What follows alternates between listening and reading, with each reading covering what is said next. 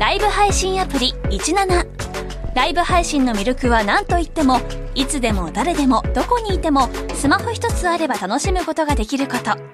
17ではライバーと呼ばれるライブ配信者によるトーク音楽バーチャルやゲームなどの様々なライブ配信や著名人を起用した番組配信を24時間365日お届けしています。さらに現在17では月曜日から金曜日の「オールナイトニッポンゼロをリアルタイムでライブ配信中。パーソナリティやスタジオの様子を映像付きでお楽しみいただけるほか17限定のアフタートークもお届けしています。ぜひアプリをダウンロードしてお楽しみください。1月24日月曜日時刻は午後3時半を回りました FM93 AM1242 日本放送ラジオでお聞きの皆さんこんにちは辛坊治郎ですパソコン、スマートフォンを使ってラジコでお聞きの皆さん、そしてポッドキャストでお聞きの皆さん、こんにちは。ニッポン放送の増山さやかです。辛坊治郎ズームそこまで言うか。この番組は月曜日から木曜日まで辛坊さんが無邪気な視点で今一番気になる話題を忖度なく語るニュース解説番組です。そして今日のスペシャルコメンテーターオープニングからのご出演になります。元大阪府知事で弁護士の橋下徹さんです。よろしくお願いいたします。お願いします。ご苦労様ですもういつまでずっとスペシャルって言ってくれるんですかねありがたいですね。いやもうずっとスペシャルですよ。もうあのね前々お出になる時にはまあ何回もここの番組で申し上げてますけれども、えー、もうほとんどラジオだと思ってですね汚い格好の上にひげ面だったんですが 汚い格好は変わらないんですけどもひげ面は本当にいなくなりましたね。これね今もう3回目。3回目？3回目でこれぐらいですよ。あの、ね、ちょっとこれ答えにくいことを聞きますけど、えー、男性脱毛って結構値段するって聞くんですけどそこそこするんですか？これね後で知ったことなんですけど、えー、吉村大阪府知事が顧問弁護士やってるところのあの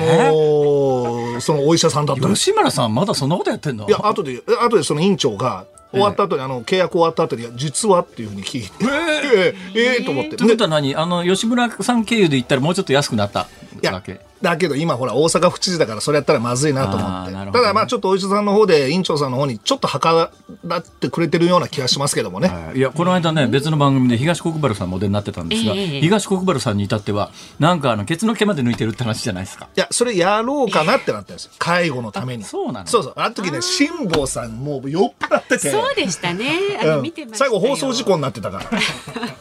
うちの義理のお父さんが本気で心配してたんだいや今度ラジオに行くんだけどってもう辛坊坊さんとのあれど大丈夫いやいやいやそれで言うとですね、私それどこじゃないんですよ今。ななんですか？今それどこじゃないのはですね、ついに、オミクロンが、オミクロンがやってきた。あのですね、大丈夫ですか？私、あの、日頃非常にあの、親しく行き来している親戚がいるんですよ、近所にね。で、親しく行き来している親戚が、今年、たまたまなんですけど、普段は1週間に1回ずつぐらい必ず会うんだけど、うん、今年は向こうが忙しかったかして、うん、正月三が日で1回挨拶したきり、うん、それ以降会ってなかったんですが、先週末、そこの一家全員コロナだということが判明してですね、オミクロン、オミクロンだということが判明して、だ私、いつもの調子で行き来してたら、完全に濃厚接触者扱いされてたはずが、まあ、今年は三が日以降、向こうが忙しかったから、たまたま会ってなかったからクリアなんだけど、行き来してりゃもう今の頃ここで喋ってる場合じゃありませんよ。今ね、内通産状態になってますよ、そうやって言い訳をして濃厚接触者を免れる人もたくさんいるみたいなんですよ。いや、だからね。それ、ちゃんと事実で大丈夫ですね、それ。事実です。でも本当にね、それ言い訳して、だってもういい加減じゃないですか、今認定。いや、そんなこと言ったらね、今日なんか私大阪から東京来るに際して、ね、あの、伊丹空港で荷物チェックインするときに、私荷物チェックインする派なんですよ。結構あの大きな荷物ガラガラ引っ張ってですね、飛行機の中持ち込むと、まあ迷惑だし、自分でも重いし面倒くさいし、だからもう大体荷物チェックインして、小さな荷物一つで行くんですが、そのチェックインカウンターで、私の後ろの後ろに並んでた女性がですね、まあ、あえておばちゃんと言いませんけど、おばちゃんですよ。この人が、ものすごい勢いで咳して顔真っ赤にしてて、大丈夫か、この人。その手前のところに、体温検知する装置があるはずなんで、そこはクリアしてきた、来来てるんだろうなと思うんだけど、明らかにこう振り返ったら、すっごい勢いで咳して顔が真っ赤なんですよ。むせちゃったのかもしれこれないし、、えーだからとにかく、もう荷物のチェックインもそこそこにえダッシュで逃げるようにしてですね。そういう気持ちにはねほんで、その時思わずですね、あ、俺子供の頃からよくやってたなと思うのは、指先舐めて、はい。これ指先舐めること自体がリスク高いですけど、指先舐めて空中にかざすんですよ。子供の頃やりました、はいはいはい。忍者ごっこで指、指舐めて空中に掲げると、風向きが分かってですね、風上があっちだと。ほいで、その女性がいるのが風下だということを確かめて、とにかく空気の流れに、ね、空気の流れに逆らってというか、風上に立っ、風下に立っちゃいけないというんで、もう久しぶり子供の時の忍者ごっこ思い出しましたよ。そこまで過敏にならざるを得ないですよね。いやだけどちょっとね気持ちね的に、ね。日本のもうこの隔離政策は完全に失敗してますって。いや、それはね、私もそれは11月の末から、ねだからね、うんあの、異様な W、あの、あのインチキ WHO ですらだよ。WHO ですらラジオでもそこまで言ってんですか？インチキダメ WHO インチキ WHO は若さ芋普及協会です。いや本当でも信用できないってのは間違いないそこがね、本当に。そこですら、日本のやっている、あの外国人に対する入国拒否の動きっていうのは、日本的対に日本の国内世論的にはすごくいいから、岸田内閣の支持率はどんどん上がってんだけど、でもちょっとやりすぎて異常で人権侵害じゃないのっていう国際的な見方があるぐらい、異常な状況が起こった時に私はこの番組で、こんなことしても無駄だから、これ必ず入ってくるから、東京で1万以上の感染者出るよって言いましたよね。はいそれ11月の末だよね。早くからね。完璧当たってるんですよ。いやだからそれ予測当たったからっていう不幸なあの予測を当ててしまったんだ WHO は若さ普及オーガナイゼーションですから。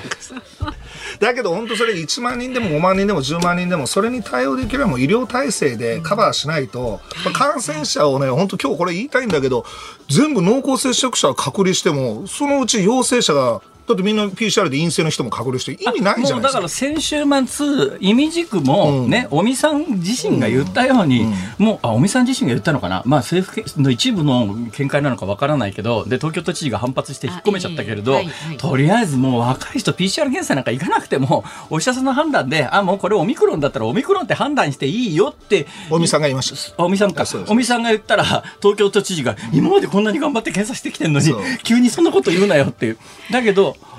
尾身さんみたいないわゆる長年あの本当の命にかかる感染症って別にコロナがか関わらないとは言わないけれどや、だけどその命にかかる感染症と長年戦ってきた尾身さんから見たら今のオミクロンというやつは自分が戦ってきた感染症とはちょっと違うよねっていうかなり強い印象を持ってるはずなんだけどそういうことは言わないよね。いやでも僕は尾身さんがあの新しい提言出したあの発言内容僕は全部賛成なんですけど尾身尾身さんのちょっと気に食わないところは科学者なんだったらデータをもとにして政治家から反発食らってもあの意見押し通せばいいのにいろんな政治家から反発食らってあれちょっとこう修正したわけですよ。ということはデータとか根拠とかなくなんか政治家としてなんかこう振る舞ったのかなと思いがあって僕は尾身さんの発言はだんだんね賛成ですよ。だんだんね、やっぱりこの2年間で、ええ。多くの感染症学者とか、一部のお医者さんとか、どんどん政治家色強くなってきてそうそうそう、要するに自分にとっての利害関係とか、そういうことを科学より重視してんじゃないのと思うことがすごく増えましたね。世間への影響力とかね。えーなんかそういうことをなんか関してだからやっぱり科学者として僕は尾身さんの今回の発言人流よりも人数制限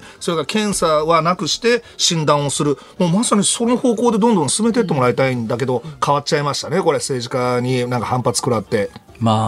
あ、あのやっぱりこのコロナに関して言うと、まあ、まさに岸田政権がそうですが厳しくすればするほど世論の受けがいいっていうふうにこれマス一部マスコミもそうなんだけど、その方が世論の受けがいいと。どうどうしてもそっちの方向へ走ってった方が損と考えた時に得だっていうことで本来正しいやり方であるとか正しい方向とは違う方向にみんなで走っちゃってるきたよねって、でも若干世論調査の雰囲気変わってきてません、これ厳しくやっててもちょっと支持率下がってこれは感染者が増えたから下がったというよりもちょっと厳しすぎんじゃないの？濃厚接触者の隔離隔離はっていうね。でそれがね象徴的に現れるのが芸能人の発言なんかでも、私なんかまあ私変わらず言ってます。橋本さんなんかも変わらず言ってますけど、例えば有名どころで言うとビートたけしさんであるとかダウンタウンの松本さんだとかっていうところの発言が微妙にこの12か月、あの元から思ってたんだけど言えなかったんだろうなっていうことを口に出しても、そんなにネットもはじめ含めて叩かれないような雰囲気になりつつあるっていうのが、もう如実に出てますよ。あの厳しく厳しく言わなくてね。そうそう。もうちょっとあのもうちょっと緩めにやった方がいいんじゃないのっていうのをもうみんなどの番組も言い始めてるんで、まあ、その辺岸田さんは巧みにすくい上げてこれ微修正かけてくると思でいます。も私は見たことも聞いたこともないんですがでも相変わらずあのバードのところの玉川さんとか変わってないらしいじゃないですか。いやもうねあそこと共産党の市委員長一緒。ぶれ ない。あぶれない、ね、ぶれない。あもう市委員長。市委員長と玉川徹さんも本当にタッグ組んでねもうぶれない野党ぶれない玉川でいったらいいと思いますよ。もういまだに PCR 検査もっとやれもっとやれって。どな頭おかしいっしょ。いや頭おかしくはないですよ その発言かなりおお、うん、かなりに止めとこう、だから WHO は若細胞普及協会だから。若細胞って僕食べたことないですけど何若細胞知りませんか？若細胞はね確かね普及協会私若さの名産だと思ってたら、ええ。この間札幌駅歩いてたら、え若細胞の大きな看板があったんで あれもしかしてこれ北海道メーカーなのかしらと思って。若さって若さなんじゃないんだいやいや、あのね、お芋の形してるんですけど、ええ。中にですね、あれなんでできてるのかわかりません。寒天でできてるのか、あの、春雨みたいな、要するええ。に透明のはい。芋の繊維みたいなものが中に入ってるんですよ。ええ。このお菓子の中に。パコンと割ると、ええ。なんか、形状が小さな芋なんですが、ええ。中に入ると繊維が出てくるという。なんか。想像できないそれ。ビヨンビヨンみたいなもので 変わった食い物だな。これ若さ芋っていう。しかし WHO の話からこの若さ芋に持っていくってこれはもうすごい展開ですねこれ。構成作家の安倍ちゃんがものすごい勢いで調べてくれましたが、はいはい。どこですか？どこのメーカーでした？メーカーですか？いや、どこの地方の名産の洞爺湖です。北海道。東野湖、北海道東野湖メーカーですか？あじゃあ若さ湾関係ないんだ。関係ないですね。北海道東野湖メーカー。東野湖といえばサミットが行われたところですねはい。いやだけど本当にこの濃厚接触者の隔離っていうのは本当に今に意味ないです。もう保健所も把握してないしいい加減だし全員そんなの追っかけてみんな捕まえるなんてこと無理なんだから。あ無理無理。大体あの若い人のほかなりの部分が無症状ですから、そういう人たちが検査に行かなきゃわからないわけで、でこうどんどんその人が移してる状況を考えたら、実際出てきてる数字っていうのが、まあ、本当の感染者の差どのぐらいかなと、その傾向は今までよりずっと高いです。今までもコロナってずっとそうだったんだけど、ただまあコロナに関して言うと、まあ、最初の頃のコロコロナってええ、やっぱり致死率、重症化率もそれなりに今より高かったとするならば、そうするとまあ、検査で引っかかる人たちもその,、その分いたはずなんだけど、それがどんどん少なくなってくると、そもそも検査行かない人たちがそう、なんですよ。で、今、あの、まさにその最初の指摘なんだけど、下手に検査に行って、ね、感染だと言われて、そうすると自分だけは、だけの問題じゃなくて、周りの人間が濃厚接触者で動き止められちゃかなわないから、1日2日の熱だったらもう我慢しとこうっていう、かえってよくないよ、これ。だから検査が任意なんだったらどんだけ増やしたって意味なくて本当にやるんだったら中国方式でねもうみんなね1300万人ドーンと自宅隔離10日間やって検査やるんだったらあれだったら分かるんだけど民主主義の国でそんなことできないから。もう本当にこれちょっと感染症の専門家って検査で全員捕まえられるというその幻想をねちょっとこれ捨て去ってもらわないと国は謝ると思いますねこれね。まあ、そんなこんなでございまして、はいえー言ってるうちにオープニングが。そうですねこれね、橋本さん。オープニングからオープニング、基本3分しか取ってないんですよ、時え間を。今何分いったんですか？いや、もう13分もいっちゃってますよ、これ。いやいやいやねなかなか私は必ずだからこの番組ね、はいあのフォーマット通り3分でぴったりこう。終わったこと一度もないですから、はい、大丈夫です、早速進めてまいります。では、株と為替の値動きからですね。今日の東京株式市場日経平均株価反発しました。先週の金曜日に比べべまして、66円11銭高い27,588円37銭でした。値頃感が強まったとの見方から主力銘柄に買いが入りました。また為替相場は現在1ドル113円80銭付近で取引されています。さあ、ズームそこまで言うか、この後は、えー週末から今日にかけてのニュースを振り返るズームフラッシュ。で、4時台のズームオンでは、尾身会長の人流より人数という発言にね、小池都知事が苦言を呈したというあたり、また、あの、深掘りしていければと思っています。5時台では、維新はヒトラーを思い起こす菅直人元総理大臣のツイートが維新はヒトラーだいやこれ番組が配慮してくれたのかここ橋本徹はって個人名入ってたんですよ。初めて取るはヒトラーだってね、ちょっとそれまた言わさせてください、いろいろと。はい、はい。これひどい差別発言だよね。こうなのにもうヨーロッパ行ったらえらいことになるんですよ。ヒットラーとね、例えるなてなんいでしょ、これ。いやでもこれヒトラーと例えることの批判っていうのは、まあ、これ、菅さんもそうだったんだけど、京都大学の藤井聡っていう教授も僕に対してやってましたからね。でも、その張本人もここちょびへ生やしてね、自分の方が安物のヒトラーみたいなちょっ顔してねとまたそういうそういう発言やめましょう今日はえでも、ヒトラーって言われたから言い返すぐらいは、まあいいでしょ。本当はヒトラーって言葉絶対言ったらダメなんですよ、これ。藤井、藤井、ひげの藤井さんに関してはですね、はいえー特にコメントはありません。というのは、つい最近私、私のメールマガジンで、あの、えーえー、ヒゲの F 氏と書いたんで、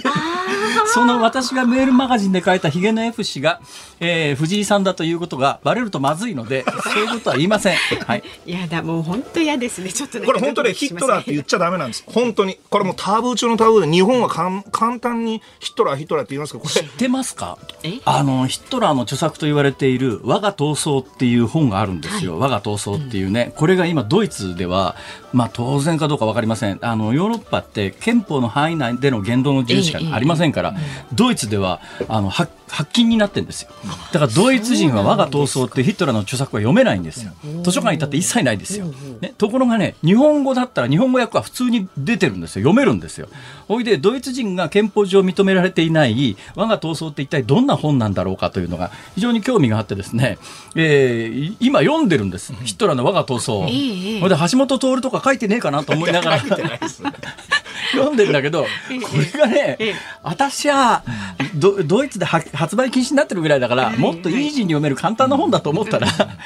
とんでもなく難解な本で、だから当時のオーストリアとかドイツとかっていうののええ国際関係が分かってないと、初手からもう取っかかりすらつかめないぐらい面倒くさい本なんですよ。ようやく版しか見たことないですけど、原本はそうなんいや、ですか？これがね、今、寝る前に読んでんですけど、もう必ずよく眠れる。下手な睡眠導入剤よっぽどいいよ、これ。難しい方がねつい出ちゃいますけれどもね、さあラジオの前のあなたからのメッセージもお待ちしております、えーメールは ZOOM zoom アットマーク 1242.com ツイッターはハッシュタグ漢字で辛坊治郎カタカナでズームハッシュタグ辛坊治郎ズームでつぶやいてください。あそうだこれもありますよ。番組のエンディングでかかるズームオンミュージックリクエスト。今日はもう、あの、橋本徹さんに聞いてもらいたい曲。あ橋本徹さんに聞いてもらいたい曲。ははい。い、でいかがでしょう？いろいろあると思いなんますよ。か癒されたいな。癒されたいじゃあ、橋本さんに選んでもらおう。ね、今日は。たくさんお寄せいただいてその中から橋本さんに選んでいただきそう今までね、なんか気持ちをこう高ぶるような曲が、まあこれ僕が求めてたこともあったんですけど、ちょっとなんかこう癒されたい私おすすめはね、フランス国歌。だから、あれ血でなんとかとか、血で染めろとかそういうあれじゃないですか。あれひどい、これひどい国歌ですよひどい。んですよ。血みどろの歌なんですよあ。そうなんですかこんなちびとろの歌が歌が国歌でいいのっていうレベルの。フランス国歌すごいから。はい。もうみんな。そうですね。まあそういうフランス国歌の歌だからねうん。成り立ちがそうだったんだね。うんはい。まあそんなこんなでございます。はい橋本徹癒されたさんにねあ癒されたいということでそんなような曲を送ってください運命。運命癒され天国と地獄癒されますかねということでこのハチャ後はトリアン剣の舞。ズームフラッシュをお送りします。ズームそこまで言うか。今日はスペシャルコメンテーターとして橋本徹さんをお迎えしています。では、まずは週末から今日にかけてのニュースを紹介するズームフラッシュです。土曜日の午前1時8分ごろ、大分県と宮崎県で最大震度5強を観測する地震がありました。震源地は日向灘で気象庁は揺れの強かった地域では今後1週間前後最大震度5強程度の地震が起こる可能性があるとして注意を呼びかけています。共同通信社が週末に実施した世論調査で岸田内閣の支持率が55.9%だったことが分かりました。去年12月の調査と比べ4.1ポイント低下しています。トンガ政府が大規模噴火による被害状況についての声明を発表し国民の84%が火山灰や津波による被害を受けたと推定されると明らかにしました。アメリカ国務省は23日ロシアによる軍事行動の脅威が続いているとしてウクライナのアメリカ大使館の職員の家族に対し国外退避を命じました。立憲民主党が今年夏の参議院選挙の比例代表に元衆議院議員の辻元清美前副代表を擁立する方針を固めました。辻元氏は去年の衆議院選挙で大阪10区から立候補しましたが落選していました。国公立大学の二次試験の願書受付が今日から始まりました。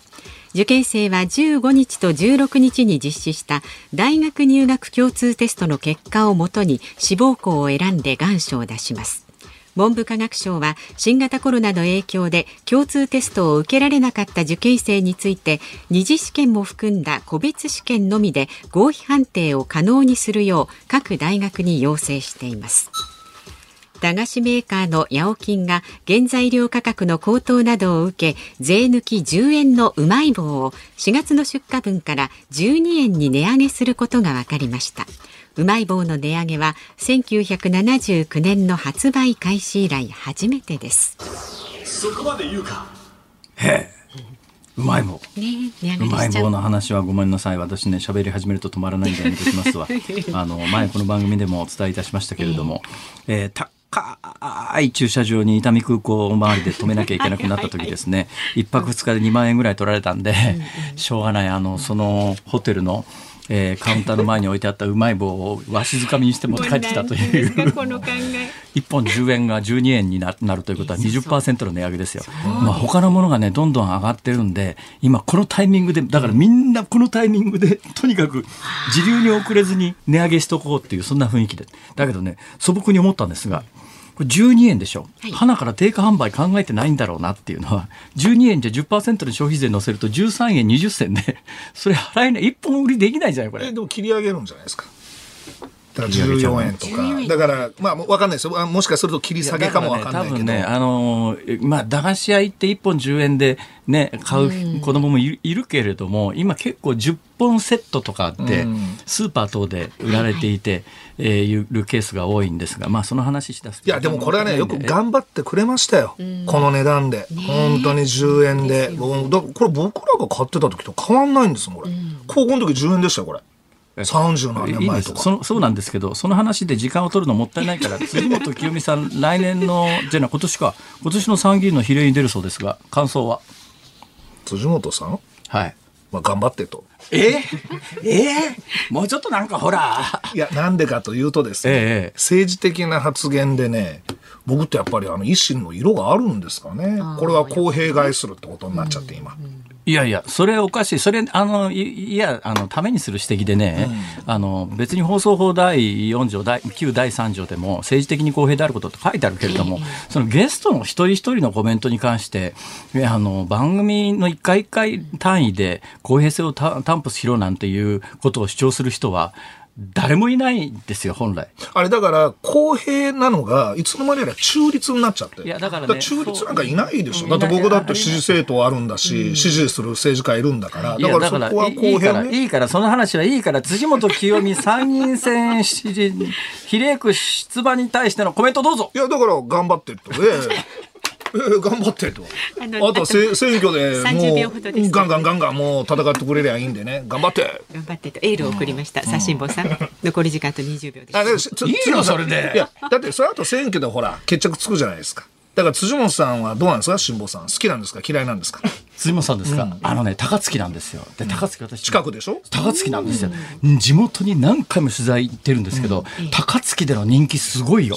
だからねそれがね清美ちゃんっていうその辺のおばちゃんがみんな清美ちゃんの近所の子みたいな雰囲気で、思想関係なしで投票行動に行くそういう選挙区なのに、そこで落ちたっていうのが実はとんでもない実は去年あの衆議院選はニュースだったんですよ。はいあ、あ、いや、フラッシュでした。お時間です。今回のゲストは広島カープを悲願の初優勝に導きましたミスター赤ヘル山本浩二さんです。昭和のプロ野球を彩ってきたレジェンドに迫る「プロ野球レジェンド」火曜夜10時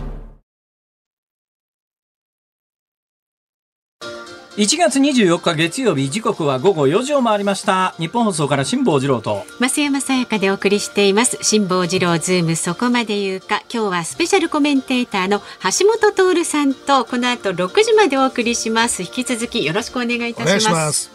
さあ下さんここで大切な大切なお知らせが、大切な大切な、ね、とても大切です、えーえーはい、去年4月から5か月にわたりまして観光したヨットでの単独無寄港公開をされた方いらっしゃいましたよね。あ、私です。はい。私です。辛坊さんが書いた本風のことは風に問ええー太平洋往復横断機の先行予約がアマゾンでスタートいたしました。ありがとうございますやっぱり本書きましたか。やこっぱりれ。は結構本気出しました。というのはもうあの私も公言しておりますけれど、私基本的に今まで出した十数冊の本の大半は自分で書いてるんですが、これの直前に出した自己責任っていう2013年のヨット事故の本だけは。あのいわゆるゴーストライターの方にもう俺書けないから、これ申し訳ないけれども何が起きたか俺喋るから書いてくれって言って、あの私が出した十数冊の本の中で唯一ゴーストライターが書いてる本が前の自己責任なんですが、今回は、えー一から自分で書きました。はい。いやーもうね大変に調べ上げて入念にね執筆してましたよね。いやいやいやいやいやいや。太平洋横断もこの本を出して講演会やるためのなんか 全部いやと全ころがねてなんかその講演会中だってねあの橋本さんと違うのは私の講演ってそんなにまあ需要もないしギャラも安いしまあその上ほら1月から3月ってあのい一番の講演シーズンが今コロナのオミクロンのせいで結構次々終わっちゃってたりなんかして。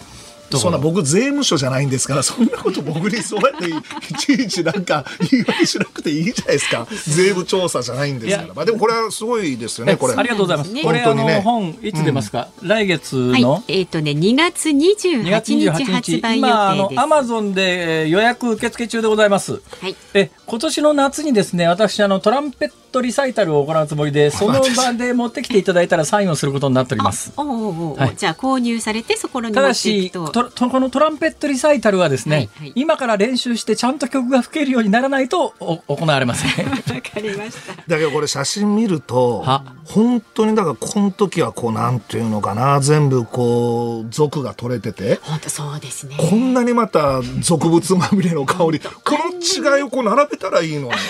二つ顔を、お写真いやでねこの時本当なんか宗教人みたいな感達観してじる感じでしたもんね。なんかね、急にまた普通に辛坊さんになっちゃったひげ生やしてオンラインサロンでも始めよう。まあでもね辛坊さん。めっちゃオンラインサロンって儲かるらしいよ。また儲かる話ばっかりも。なんかね、最近聞いた中で、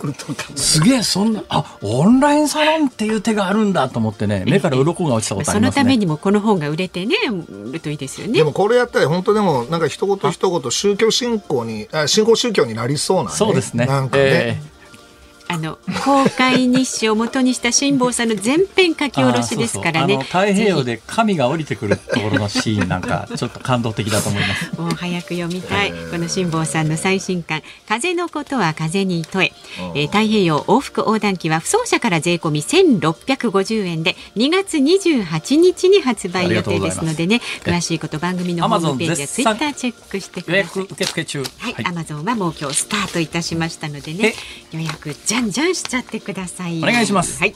でえーとじゃあご意見ご紹介しますね、豊島区のうーんと女性の方ですほうほね若さ芋の話出ましたね。ああ、若さいもね。若 WHO さ。芋若さいも普及オーガナイゼーション。はい。若さ芋は北海道の銘菓です。そして春雨みたいなものは昆布です。昆布か。そうなんですよ。お芋の小さいみたいなやつをパコッと割るとですね、繊維、お芋の繊維みたいなものがピョロピョロって垂れるんで 垂れるんですけど、これが春雨の細いやつみたいなんだけど、今の情報によると昆布の細く切ったものらしいい。やこれメールでこうやって指摘されたからよかったですけど、指摘がなかったら嘘ばっかり言ってるラジオ情報になるじゃないですか。そんなことないですだって若さマンが若さの若さとか言って春雨が中に入ってるって何一つ当たってないっていいんですかこれ。えあのちなみに構成作家の安倍ちゃんが調べてくれたところによるとなぜ北海道メーカーなのに若さ芋というかというと、創業者が若狭さんという方だったそうです。ありがちですよ、はい。こういうことは気をつけましょう。それから千葉県市川市のラクダさん。あ日テレの増太一アナが退社して研究者になるとあ発表しました、辛坊さんは同じ読売系のアナウンサー出身としてどう思いますか、と。いやあのね、えー私ね同じ系統で先輩の羽鳥君っていうのがいるんですよ。あはい。うん。羽鳥君は一緒に番組やってたからやってました。親しいよね。えいやあのクラスってね、なんていうかね異常に性格いいやつ多いんですよ。うんうんうん。なんかあのふでフリーになるやつってなんとなく性格悪そうなイメージあるんだけど ね羽鳥も性格いいしマス君は私直接接点ないんだけど噂聞くといいやつみたいですよ。え羽鳥、うんうん、いや羽鳥さんが絶賛しててで、僕は何年前かなんですけど、最大の脅威はマスさんだって羽鳥さん言ってました。それでね、やっぱりマスがさすがに頭いいな、うまいなと思うのは、フリーになりますっていうと、まあ、日テレの今の給与事情を見ると、あの年であんだけ頑張ってるやつで、日テレの給料でやってるのは理不尽だなと思うなので、たとえフリーになると言っても、俺なんか応援してやりたいなと思うんだけど、でも世間の受け止め方で言うと、なんか金が欲しくてフリーになったのか、みたいなイメージがつきまとうんですよ。ところが彼は、あの、助手、助手っていうとね、一昔前で言うと、まあ、あ助教か。助教。っていうのは助手なんですね。っていういやあのあ研究者のヒエラルキーの中では一番底辺なんだけどでもそんなこと世間わかんないわけで、そうすると研究員になりますって言って。まあ、言うやでも次の本業は飯食うために助教じゃ絶対食えないから、あの多分タレント活動継続されると思うんだけど、そういう意味ではああのフリーでアナウンサーやるわけじゃなくて研究員になるんだねっていうところの印象が先行するっていうそうねこの作やり方はねマスすげえやっぱり。いや、そんな、そんな腹黒いこと考えてないですって。純粋に研究をしたいっていう。いいや、でもね、アナウンサーの人がはい独立するというか、フリーになる事情っていうのは、なんか、なんとなく分かったのは、この間、読売テレビではい、シモンさんの後輩の女性アナウンサーが、僕と古市さんのイベントの司会をやるってことで挨拶しに来てくれたんですよ。で、そしたら以前だったら、そういうイベント業のギャラというか、そういうのは全部自分でもらってたんでしょ？だから僕それ言って、いや、多分読売テレビに辛抱ルールってあるはずなんで、全部自分で取れるんじゃないですかって言ったら、今それできないって。あもう全然、ね。もうもうだいぶ前からですよ。だからあ私が会社辞める直前ぐらいから、ものすごく厳しくなって本もダメ。だから出版も、私読売テレビ時代に出した本は、まあ、言っちゃなんだけど印税自分で書いてますから、ええ。印税大体10%なんですよ、ところがですねそれ以降っていうか今は確かね本人に1%ぐらいで残り9全体の印税の9割ぐらいは会社が持ってくって日本放送もそういうルール。日本放送も基本はねあの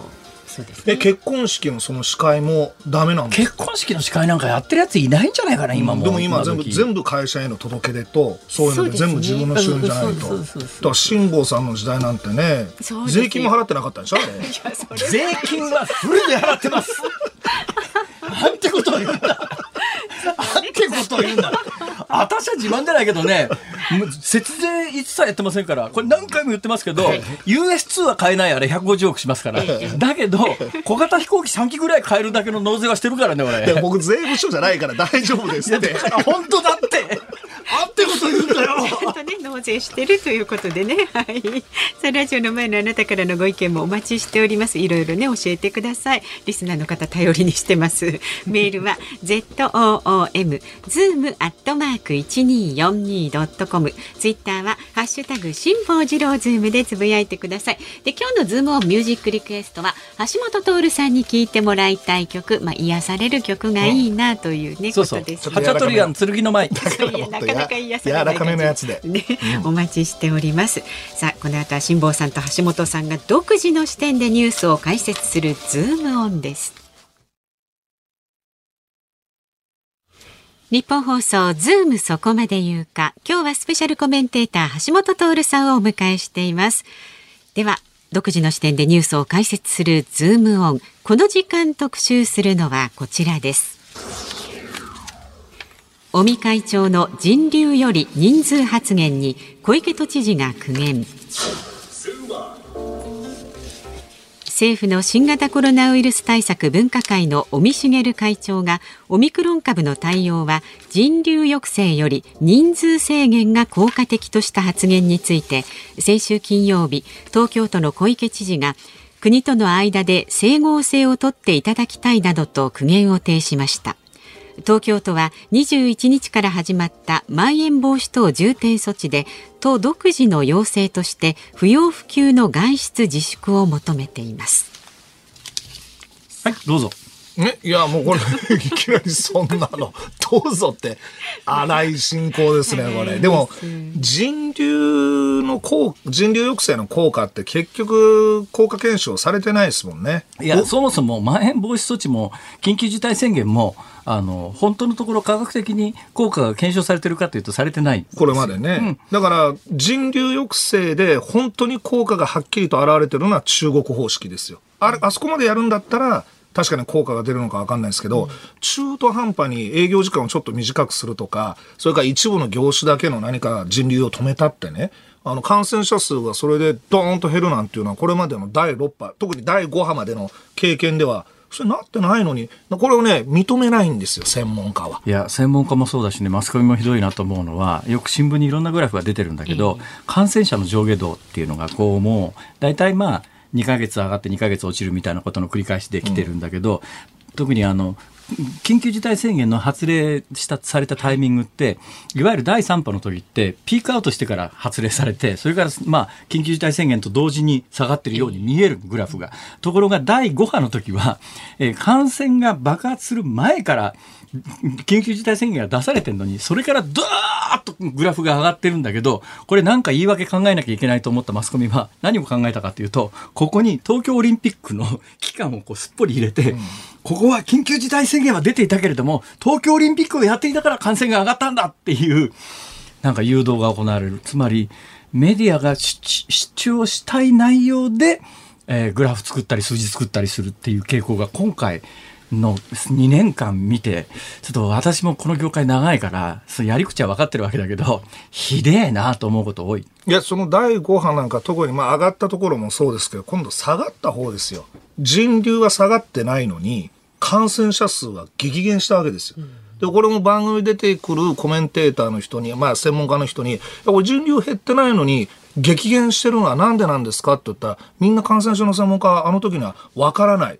これは神のみぞ知るとか、みんな根拠はわからないってみんな言ってたんですよ。うん、ということは、人流と感染者数は、これ因果関係にならないんですねっていうところはみんながそう言ってたのに、またこれ人流持ち出し。だから、尾身さん分かってるんですよ。この中途半端な人流抑制では、もうこのオミクロンみたいなものは感染者数もう抑えられないなって分かってるから、人流よりも人流制限って言い始めたわけでしょ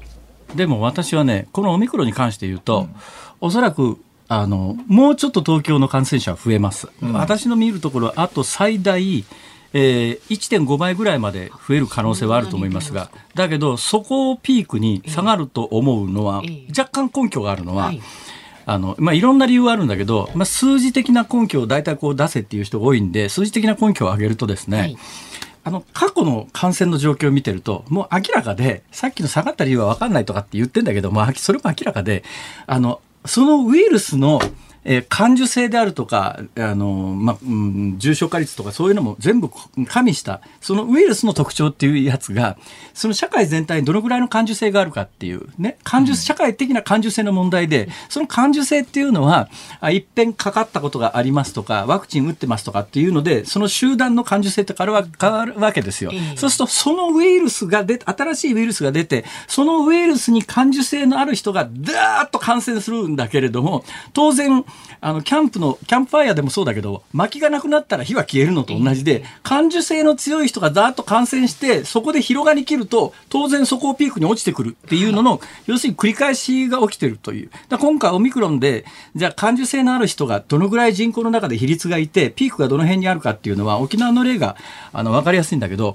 沖縄ってピーク時1月15日の、えー、人口あたりの1日の感染者数が0.12%っていうのが、これが最大マックス最大値なんですよ。今東京大阪どうなってるかというと、大阪と東京が見事に数字が合ってきてて、うん、0.08%なんです。うん、となると、だけど沖縄の方が人口が少ないから、多分ね、沖縄の0.12%まではいかないと思う。で母数が少なくなると、クラスターって、まあ、いや、例えば10人しか集団がいないところでクラスター発生すると、10人全部感染して、感染率100%ってなるじゃないですか。それなのにね、この間、沖縄のメディアひでえなと思ったのは、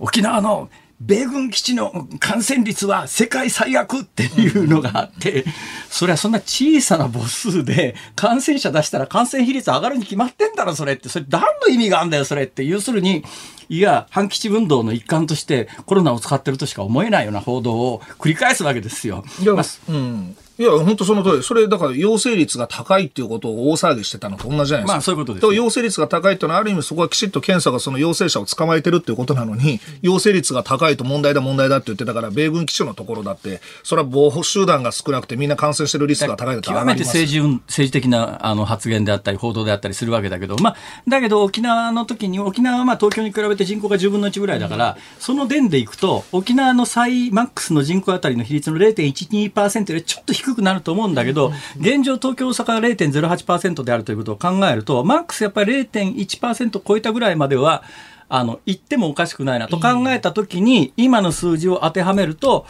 まあ今の最大1.5倍ぐらいまで、今週末から来週の頭ぐらいに、んピーク、それでピークしてピークアウトして、だから感受性のある人に広が,、広がりきるとた当然下がってくるわけだから。っていうグラフをたどるんじゃないのっていう見込みを私は立ててます。これは単に個人的な推計ですので。まあだからそういう意見が今の感染症の専門家、アドバイザリーボードとか分科会で出てこないわけですよ。彼らのその推計っていうのは、あの今のモデルっていうのは国民全員に感染するっていうのが前提になってるだから8割おじさんとか出てきて40万人死んじゃうとか言っちゃうわけですよだか。らそれは感受性とか、あと、昨日、おとつい、あの、田村元厚労大臣とその話で議論したら、まあ、感受性以外に、人と人との接触っていうのは大体もう決められた範囲でね、接触するもんだから。だからそれも含めて感受性なんですよ。だから社会的生活、その人が移りやすいことも含めて、その人の生活パターンもあ含めた感受性っていう、社会的感受性。だからそれは社会経済活動を国全体でボーンと一律に制限するんじゃなくて、ある意味ほっといても、上がるところまで上がって下がるだろうっていうのが、でもそういう意見がね、極めて少数なわけで、僕はそういう、そっちの方の意見の方がスッと降りるわけですよ。だから、それは感染症の専門家の中で、そういう意見も含めてみんなで議論して、こういう今みたいなね、感受性、まあ、まあ、ウイルスのその特性で自然に上がって下がるっていうような意見もあるよってことを、専門家が大々的に言ってくれないと、これ出ないね。でもこ、この意見の方が多分す、すっと来る人が多いと思うんですよ。スッと来る来ないというか、私が今までそういう感じで予測してきたことがほぼ当たってるわけで、そうしたら、じゃあ、あの、専門家の人たちが言ってるのはな、何を根拠にどういう計算をしたらそうなるのっていう、結果間違ったんならどうして間違ったか教えてよって思うんだけど。言わないでしょ、専間違ったことに関しての検証はないんだよ、これが。だからもう今のウイルスの特性、感受性とかそういうことであれば、どれだけ社会経済活動をね、無理やりに抑制したところであまり意味がないってことだったら、医療体制の方でバックアップしようっていうことになるんだけど、まあなかなかね、感染症の専門家はやっぱりそこ認めないですね。典型的な例がやっぱ第5波の時に緊急事態宣言出されてから患者数感染者数急増して、ほいでピークアウトして落ちてくるっていう、これどうしてこういうことが起きてんのって説明してよと。あれでも第一波の時に、その辛坊さんが言ったようにね、あの、緊急事態宣言が出て、出る前からもう感染者数って発症日ベースで下がってたんですいわゆる第3波ですね、それはね。去年の秋のやつ。2波もじゃないですか、ね。いや一波二波。あ、一波一波もそうです。二波一波も。そうそうそう一波もそう。だから、あの、か緊急事態宣言、そう4月7日に緊急事態宣言が出る出るよりも、報告日ベースだったら緊急事態宣言が出てから下がるんだけど、いやいや、感染日で遡って考えると、緊急事態宣言より前に、あの、ピークが、もうピークアウトしてたと、という話をしたら、感染症の専門家 なんなんなんて言ったかというと、グラフを見ると、いや、確かに下が、緊急事態宣言が出る前からは下がってはいるんだけど、緊急事態宣言が出た方が下がり方がより急に下がってるっていうんで、で、グラフじーっと見たら、傾きほとんど変わんないわけ。で、これど、ど、どこがどうなんですかって、微妙にこれは影響が出てるとか言う。もう後付けも甚だしかったもんね。だからそこをちゃんと専門家はもう一回効果検証して、それが本当に影効果があったのかどうなのかってことを総括してくれないと、なかなかもう信用できないですよ。そう。だからやっぱりあの、まあ、ここから先は陰謀論みたいなことになっちゃうんだけど、やっぱり、あの、やっぱそれぞれの人たちって、それぞれの人たちのある意味利権みたいなものがあるんじゃないの？っていうような捉えられ方もされちゃうんだよね。これちゃんと言わないから、説明しないから。今の感染症のこのメッセージの出し方でしょ、僕だって検査の話だって、あれ、ただじゃないんでね。どっかに、ちゃんとやってる方に、事業者の方に全部お金、莫大なお金がいってるんです。PCR 検査所で、胡蝶蘭が入り口のところに何重も積まれてて。お祝い？そう、お祝い。開業祝い？開店祝い。クラブか新地のと。いや、すごいですよ。あれだから、ただだ、ただだとか無料だって言うけど、莫大なこれ予算がいってるわけで、税金がね。で、そこもちゃんと明らかにしないと、検査してほとんどが99%が陰性。それをやるために、こんだけのお金を使うのかっていうところ見せなきゃいけない、あれ。まあ、今、PCR 検査、最近オミクロンでは、えー、陽性率2割ぐらいまで上がってきてますけどね。一部のところですね。あまあまあ。まあ一部のね、そういう、うん、陽性の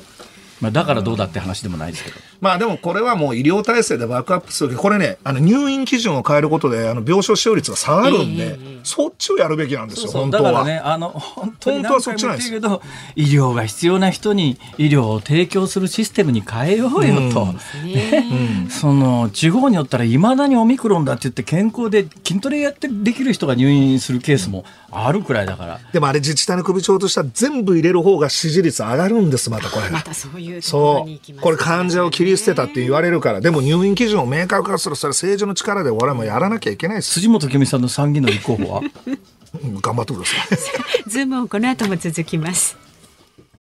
今回のゲストは広島カープを悲願の初優勝に導きましたミスター赤ヘル山本浩二さんです昭和のプロ野球を彩ってきたレジェンドに迫るプロ野球レジェンド火曜夜10時日本放送辛坊治郎ズームそこまで言うかをポッドキャストでお聞きのあなた。ニッポン放送の増山さやかです。お聞きの内容はポッドキャスト用に編集されたものです。辛坊治郎ズームそこまで言うかは月曜から木曜の午後3時半から生放送でお送りしています。ラジオの FM93 AM1242 に加えてラジコでもお聞きいただけますよ。ラジオラジコではポッドキャスト版にはないあんなことやこんなことがいっぱいです。ぜひラジオラジコでも聞いてみてください。そして1月24日月曜日からのこの番組は辛坊治郎が経典越えニュース大横断スペシャルと題してお送りします。橋下徹さん石平さん春日良一さんなどスペシャルなゲストが毎日登場。辛坊さんとゲストの経典越えのトークご期待ください。1月24日月曜日からの辛坊治郎ズームそこまで言うか。ぜひラジオラジコでお楽しみください。辛坊治郎飛びます飛びます。経典越えしちゃうよ1月24日月曜日時刻は午後5時を回りました。こんにちは辛坊治郎です。こんにちは日本放送の増山さやかです。辛坊治郎ズームそこまで言うか。今日はスペシャルコメンテーター橋本徹さんとこの後6時までお送りします。引き続きよろしくお願いいたします。お願いします。さあでこの時間はですねラジオを聴きのあなたからのリクエスト曲ズームオンミュージックリクエストをたくさんいただいてますんでご紹介していきます。今日はですね橋本徹さんに聴いてもらいたい曲ということでできれば癒される曲がいいということでね、たくさんいただきました。横浜市の太郎さん25歳。癒されたいとのことなので竹内まりやさんの喧嘩をやめてをリクエストします。喧嘩を売られる毎日かと思いますがたまには争いをやめてゆっくりしてください。橋本徹さん学生時代からファンです。応援しています。嬉しいですね、えーなんで辛坊さん黙っちゃう。いやいやいやいや、今日はこれ橋本さんに決めてもらわなきゃいけないんで、でね、はい、えー、どんどん行かないと。名古屋市の、えー、梅のど飴ラブさん。橋本徹さんに送りたい癒しソングは日本昔話のエンディング曲人間っていいなです。この曲を聴いて癒されない日本人はいないでしょう。確かにねのどかな感じですよね。それから中原区にお住まいのともえさん戦場のメリークリスマス坂本教授のピアノに癒されてください。ね、はい、名曲。チャラララランいうやつですね。そうそうそう。チャラララランってまた雑ですね。本当チャラララランって。いやそんな曲ですね。まあまあまあ、まあ、それでそうですよねってうなずいてる僕らもちょっとね。もうちょっと、ね、雑いですけどね。ねもうちょっと丁寧にいきましょうか。うはい、埼玉県川越市のスマイルさん。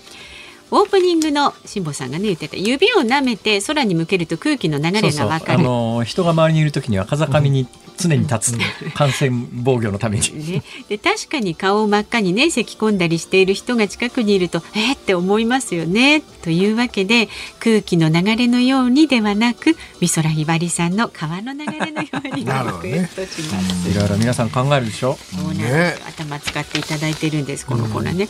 えー、新小安の親父さん57歳。平原綾香さんのジュピターでも聞いて心を落ち着かせてちょうだいとね。これ僕ほらラジオってあのねこれ志保さんの番組でこうやって出させてもらうぐらいなんですけど、はい、テレビって一方的な発信で反応わかんないじゃないですか。はい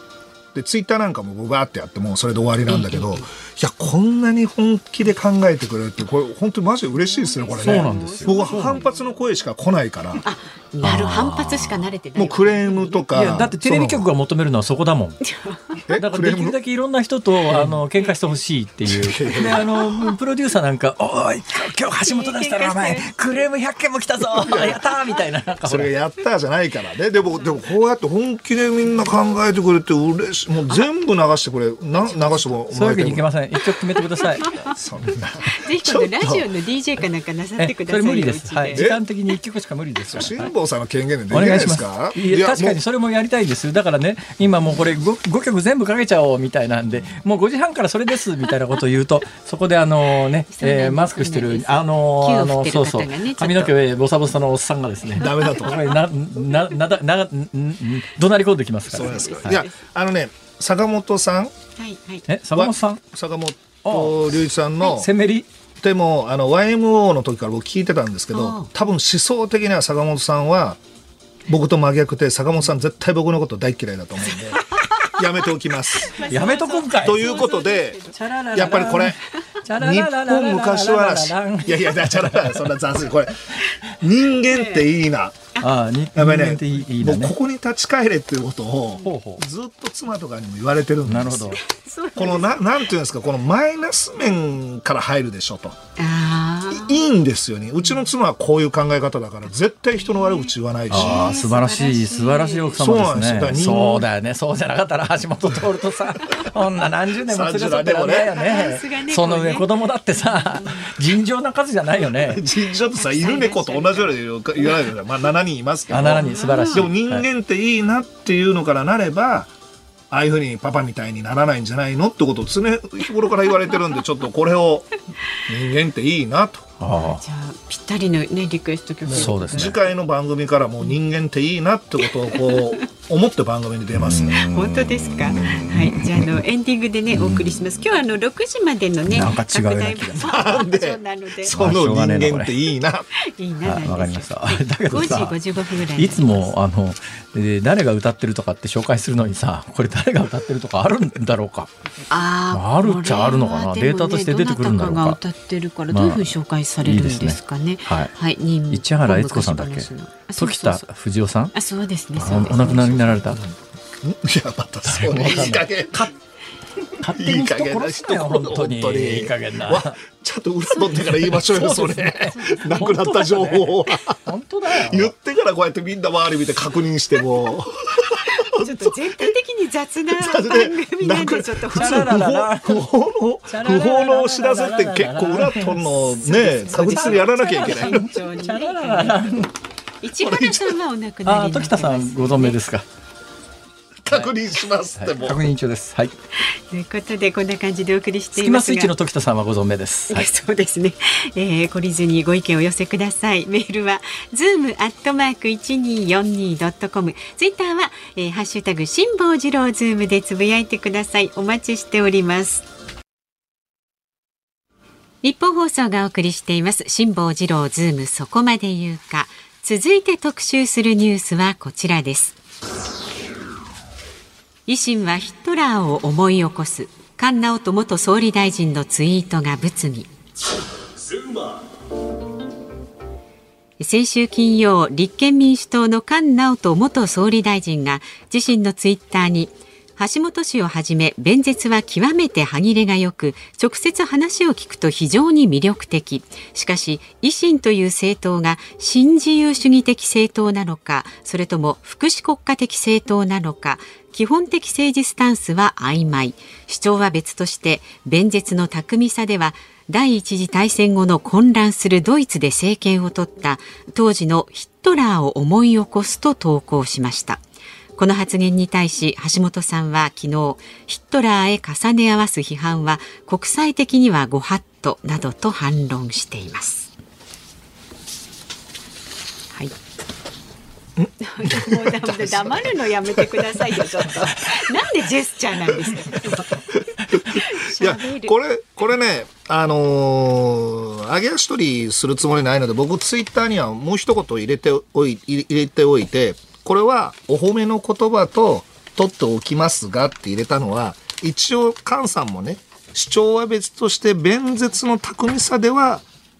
当時の人らを思い起こすと。だから弁舌の巧みさを、まあこう評価してる表現方法なのかなと思ったんで、まあ、上げ足取りはせずにやろう、あの、あの、あの反応しようと思ったんですけど、ただ、どうであれ、ヒトラーへ重ね合わすっていうのを、結構日本社会で平気でやるんですけど、これは日本の外出たらとんでもないこの、あの、誹謗中傷、ヘイトの強烈なやつで、このね、人権派、人権活動家の非人権パラドックスっていうのは僕はもうずっとこれ見ててね、人権とか正義っていうものすごい強烈に言う人は、自分の考え方がもう絶対的正義だと思ってるから、自分の考え方に反する人のことをボロッカスに言って、あの、人権人権って言ってる人が一番人権違反をするっていうのをね、すごいこう経験してきた。まあ典型例かなと。まあ、カーンさんはそこまで深いことを考えずに簡単にヒトラーっていうことをパーンって言ったんだと思うんですけど、もうちょっとね、国際社会のことを、まあ国際社会でのこのマナーみたいなことを、しっかりいい年なんだから勉強してもらいたいなと思いますね。これも絶対ヒトラーと重ね合わすってことはやっちゃいけないことなんでね。ヘイトの最たるもんですよ、えー、共同通信がね、速報ニュースを打ってきまして、うん日本維新の会副大統副代表の吉村洋文大阪府知事は24日、立憲民主党の菅直人元首相が維新に関してヒットラーを思い起こすとツイッターに投稿したことに対し、うん、とんでもない発言だとして立民に謝罪を要求する考えを記者団に示したと。いうことでございます。まあこれ立民いろいろね、政府やその、なんていうの、国会議員の政府与党やまあその他の野党、他党に関しても態度振る舞いに関して厳しくこう追及してるんであれば、この言葉はもし立民がこれ問題視しなければ、立民とてもじゃないけどこれ、えー、その人権をね、大切にする党だとか、ヘイトは絶対許せない党だとかは言えないと思います。これ、ヒトラーと重ね合わすっていうことは国際的にはもうヘイトの最たるものなんで、ただ僕は一応ね、弁舌の巧みさでは、あ当時の人らを思い起こすということで、これは菅さんは、あの、誤ってそういう認識なく、褒めの言葉として使ったもんだと僕は認識しますけど、ただまあ一応元総理まで務めた人だし、あの、ちゃんと政党に所属してる国会議員の発言なんで、立民としてはきちっと対応した方がいいんじゃないでしょうかね。今日、夕刊富士見てたら、あの、須田慎一郎さんっていうね、はい、えー、経済評論家の方がコラム書いてらしたんですけど、はいその中にあったんだけどどうもやっぱり今立憲民主の中で権力闘争みたいなものが起きてんじゃないのっていうまあ菅直人さんなんかは今の権力闘争からするとまたちょっと違う次元にいる人で今の執行部なんかもうちょっとおじいちゃんやめてよっていう多分そのぐらいな感覚なんだと思いますけども。今立憲民主って新体制になったんだけど、なんだかんだ言いながらあの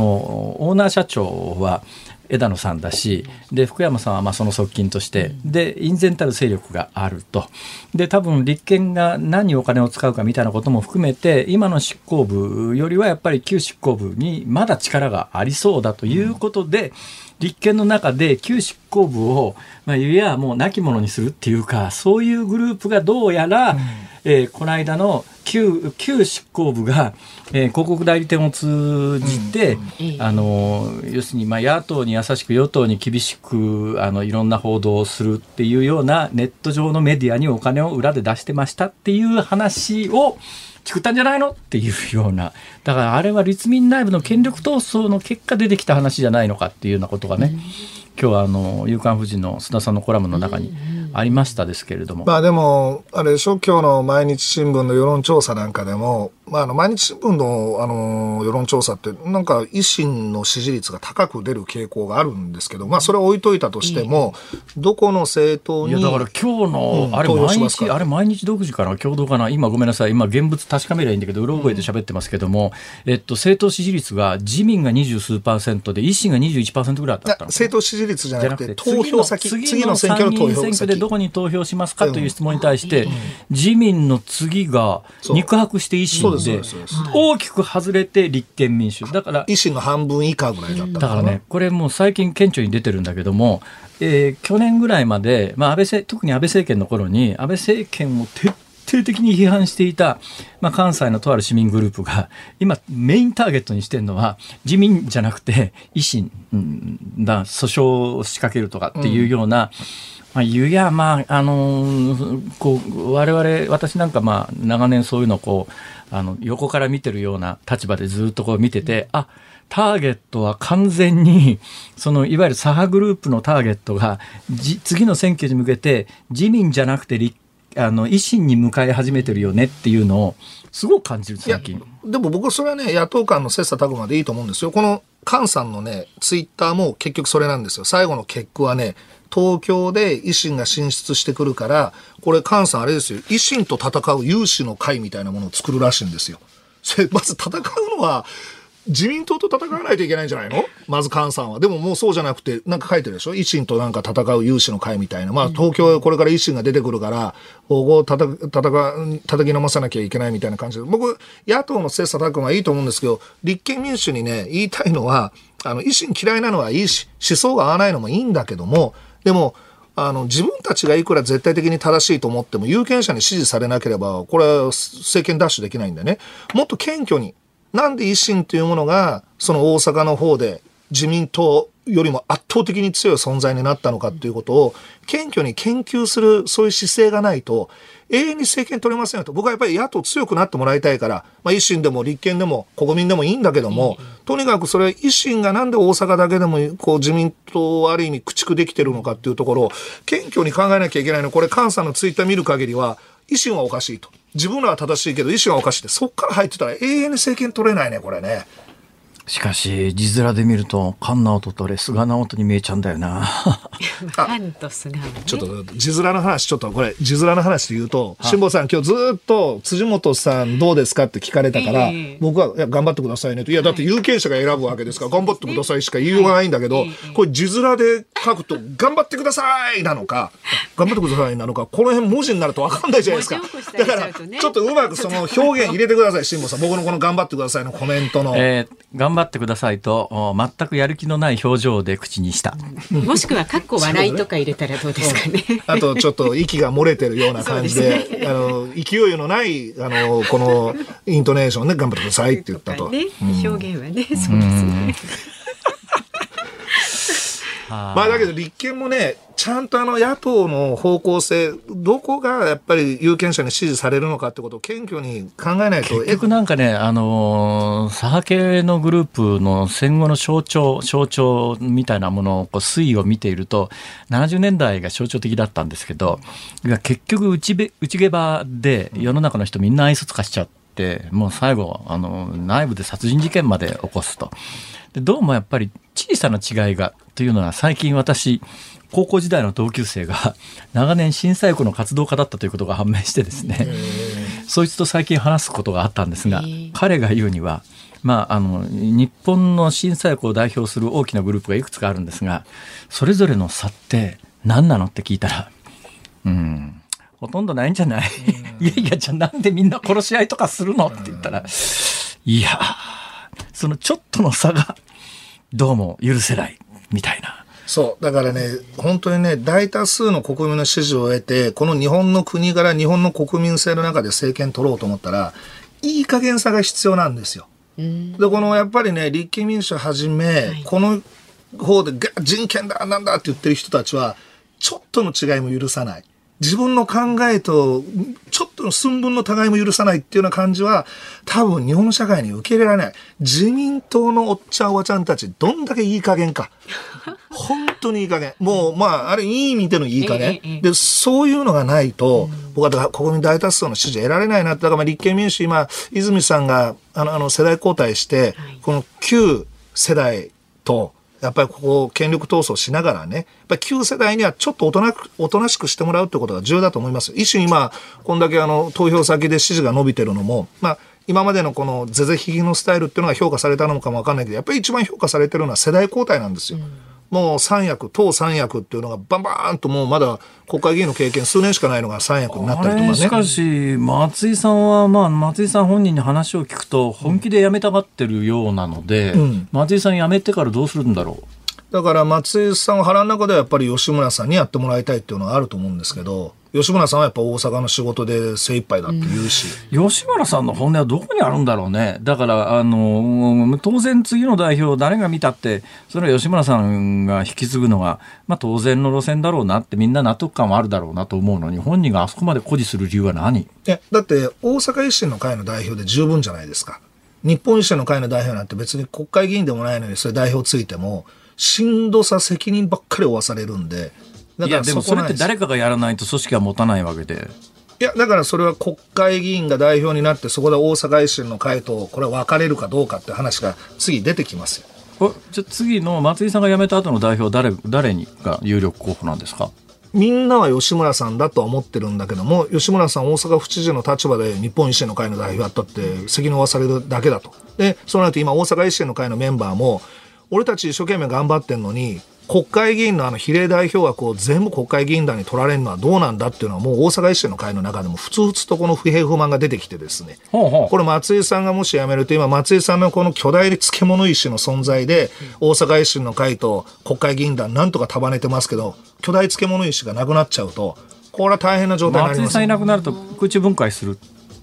だから国会議員の方があの比例代表枠っていうのを大阪維新の会にやっぱり何枠か渡すかってことですよね。じゃないと、うんだけどね、そういう取引ってなかなか有権者には納得し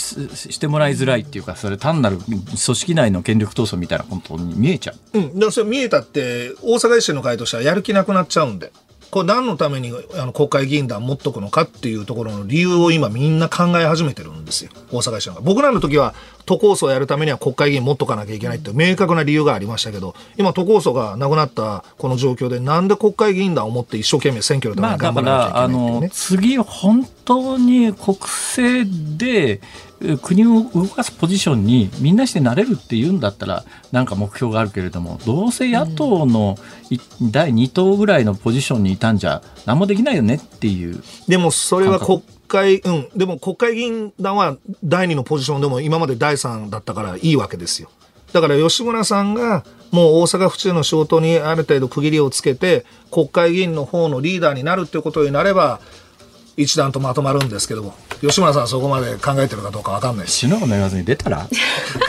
またその話になりまして。今日あの6だからそういう時までですまたら。ねいろいろややこしいですからもうこの後もズームをお送出ないりしますです。この言葉をちゃんと文字起こしちゃんとやってくださいよ。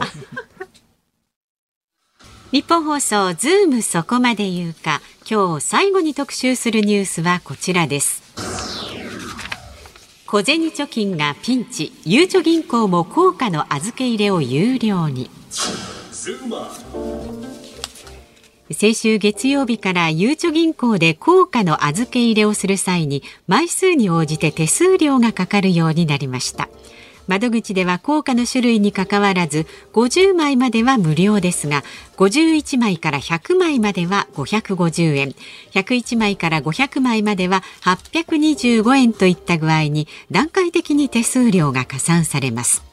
また ATM で預け入れをする場合は1枚から手数料がかかり25枚までは110円。26枚から50枚までは220円といった具合に段階的に増えていきます。どうぞ。どうぞ。いやいや、これは下さんの解説でしょ、これ。え？いやいやいやいや。まあまあ手数料かかるっていうことで。あのこれがね、ゆうちょ銀行なんですけども、えー、501枚から1000枚までが1100円じゃないですか、そうすると神社がお賽銭を1円玉1000枚持ってったら、1000枚預けるために1100円手数料取られちゃうっていうことです。それで、それだったら、まあもっと神社だったら1万枚とか2万枚とか持ってきゃいいじゃんと、こう思った方は大きな間違いで、以降500枚ごとに550円かかるわけです。だから、500枚神社がお賽銭をゆうちょ銀行に持って行って窓口で預けようとすると、500円預けるために550円手数料取られちゃうから、永遠に損し続けるという。これでも、三井住友、三菱 UFJ とか、メガバンクの方はそうはならない。ちょっと若干500、ん？えっとね、例えば三井住友銀行、これ銀行によって今、ちょっとずつ微妙に違うんですけど、えー、三井住友銀行の場合は、1000枚までは1100円で、ゆうちょ銀行と同じなんですが、1個500円ごとに550円ごと加算なんだけれども、ATM が対象外になっているので、神社さんは、あの、ATM へ持ってって、そこにコインをじゃらじゃらじゃらじゃらっと入れれば、えー、一応ね。手数料取られずに済むってことなのかな。でこれに関して、えー、一部であのネットで盛り上がってるのはどうやらあのまあこれ前この番組でもお話ししたように、日銀法の中で強制通用力っていうのがあって、お札というやつはたとえもう昔の日銀券であろうと、100円札であろうと、1円札であろうと、これは強制通用力っていうのがあって、今、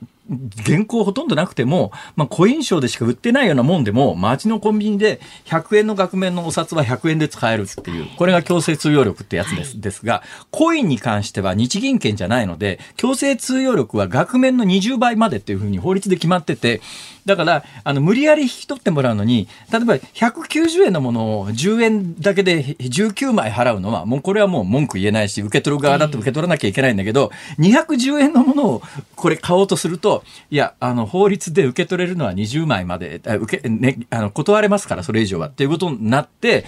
あの、強制通用力がコインの場合はないっていうのが一般的なんだけど、結構ネット上で今日話題になってるのは、どうやら、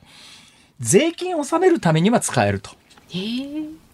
でもそれも、あれ通達なんですってね。そうそう、旧1937年の財務省の通達。だから戦前に財務省が、あの、日銀法では強制通用力は行為に関しては額面の20倍って決まってるんだけれども、税金払うときには、その規定に、税金って書いてないんですね。公のお金を払うときには、あの、その財務省の通達で、えー、限度なしに受け入れますよ。ということなんで、その神社が集まった再選で、えー、税金ね、1円玉だけで払いますっていうのは OK なの。だから、まあ、税金だから、まあ、やっぱり納税者がコイン持ってきたときに、それを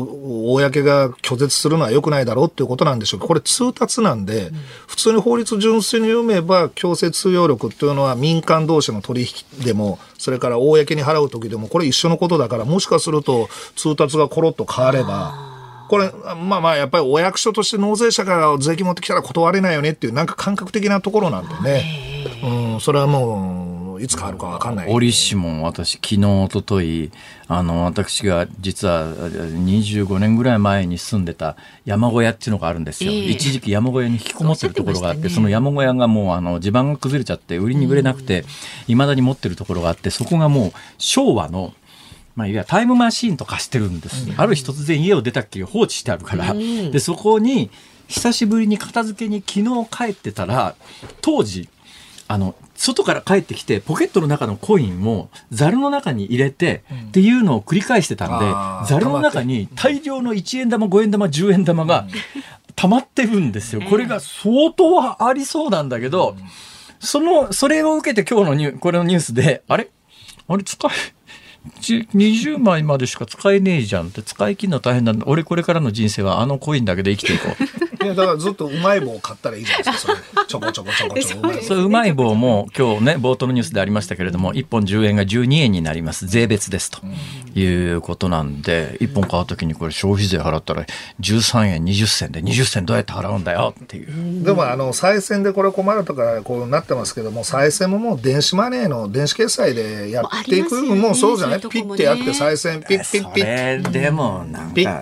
違うわ。気分的にねいやピッてやると音だけ多分チャラーンと音鳴るとかね、あの EV であの F1 やるときに EV だと音が鳴らないから、わざと音を出すようにするらしいんですよ、これからレースなんかね。それと同じいやいや電気自動車が、まあ、今最近よく僕今度ね電気自動車乗って東京大阪間をあの行き来する計画を立ててますから、あの詳しく報告しますけれども、あの電気自動車って確かに音がしないからわざとエンジン音をあのさせるってそれ別にあのレースのためじゃなくて普通に歩いててあの EV 電気自動車が近寄ってくるとエンジン音でわからないんでわざと音さすっていうそういう機構はあの考えてるらしいですよメーカーさんも。だから再生もだから電子マネーでやってチャリンってなればいいわけでしょ？ちなみにお賽銭は非課税なのでっていうことでした。そう。だから宗教法人は、だからさっきね、言おうかなと思って、喉も、喉元まで出たんだけど、踏みとどまったことがあって、もう踏みとどまったことを今火つけちゃった。から言うけどさ、さっき、さっき言おうと思ったのが、でも宗教法人なんか税金払ってないよね、みたいなことを言いそうになったんだけど、これは、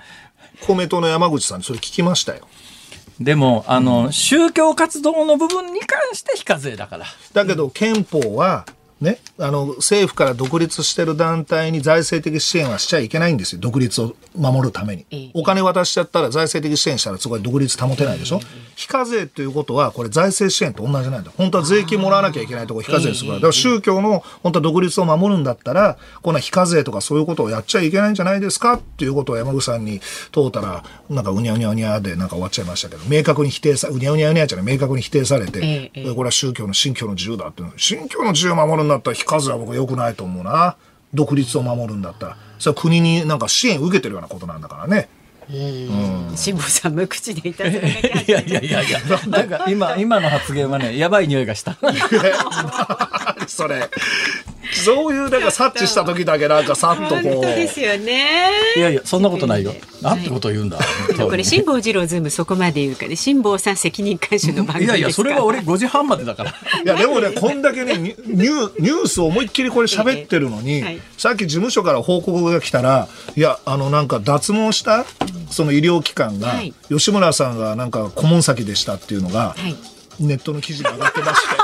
辛坊さん、この時、え、ものすごいニュース語りまして、一生懸命。え、ここですか、これ。一番の価値あるニュース。あのね、いや、だからネットでニュースになるのの、あの、雰囲気はよくわかるのは、うん。つまり、あの、3行ぐらいでまとめられるコメントじゃないと、我々のこの番組のコメントって、ちゃんとしてるんだけど、難しいだろ。長いのよ。長くてうん。難しすぎて、それ3行でまとめるのは無理だから。だってひげだから、あの、あ脱毛も、橋本が脱毛してるところの、もうね。楽ですよね。え顧問弁護士が。吉村だって、それだったら3行でいけるから。2時間半結構準備して喋ったことは、こう僕ネット記事のね、別書いてる準備して、準備してないでしょ。まだでも、いやいや、一応ほら、適当に喋ってるだけで。い や適当ってまたでも適当はないと思いますけどね。ちょっと僕その基準を聞きたい。一回、基準をね、そのネをね。そのね。ット記事のネット記事にする場合ね。俺はそこじゃないと一番重要視してるのは、もっと今の宗教法人の宗教非課税の話か何か、たくさん話したのに。あのお聞きになってるねライターの方。俺はそこじゃないという俺はそこじゃないと聞いてくれ。そうそう。今日の話のポイントは、東国原さんがお尻の毛を見ようとしている。違いますよ。それ考えてるだけですけど、そこかよと思った、本以上当。そこまでズームじゃズボンでした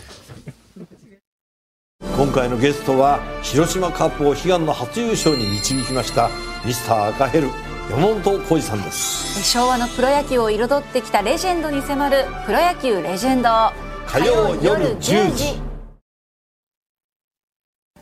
ズームオンミュージックリクエストをお送りしたのは、ラジオネーム、梅のど飴ラブさんのリクエスト、えー、中島よしみヤングフレッシュ。これがまあ歌ってらっしゃるグループですね。で、人間っていいなでございます。えー、作詞山口あかりさん、作曲小林亜星さん、えー編曲が久石譲さんという、はい日本、まんが日本昔ばなしのエンディングテーマ曲。今日は橋下徹さんに聴いてもらいたい曲ということで、橋下さんに選んでもらいました。ありがとうございました。どうですか？なんか言い残したことないですか？あ、確かにね、スポニチアネックスでネットニュースになってますね。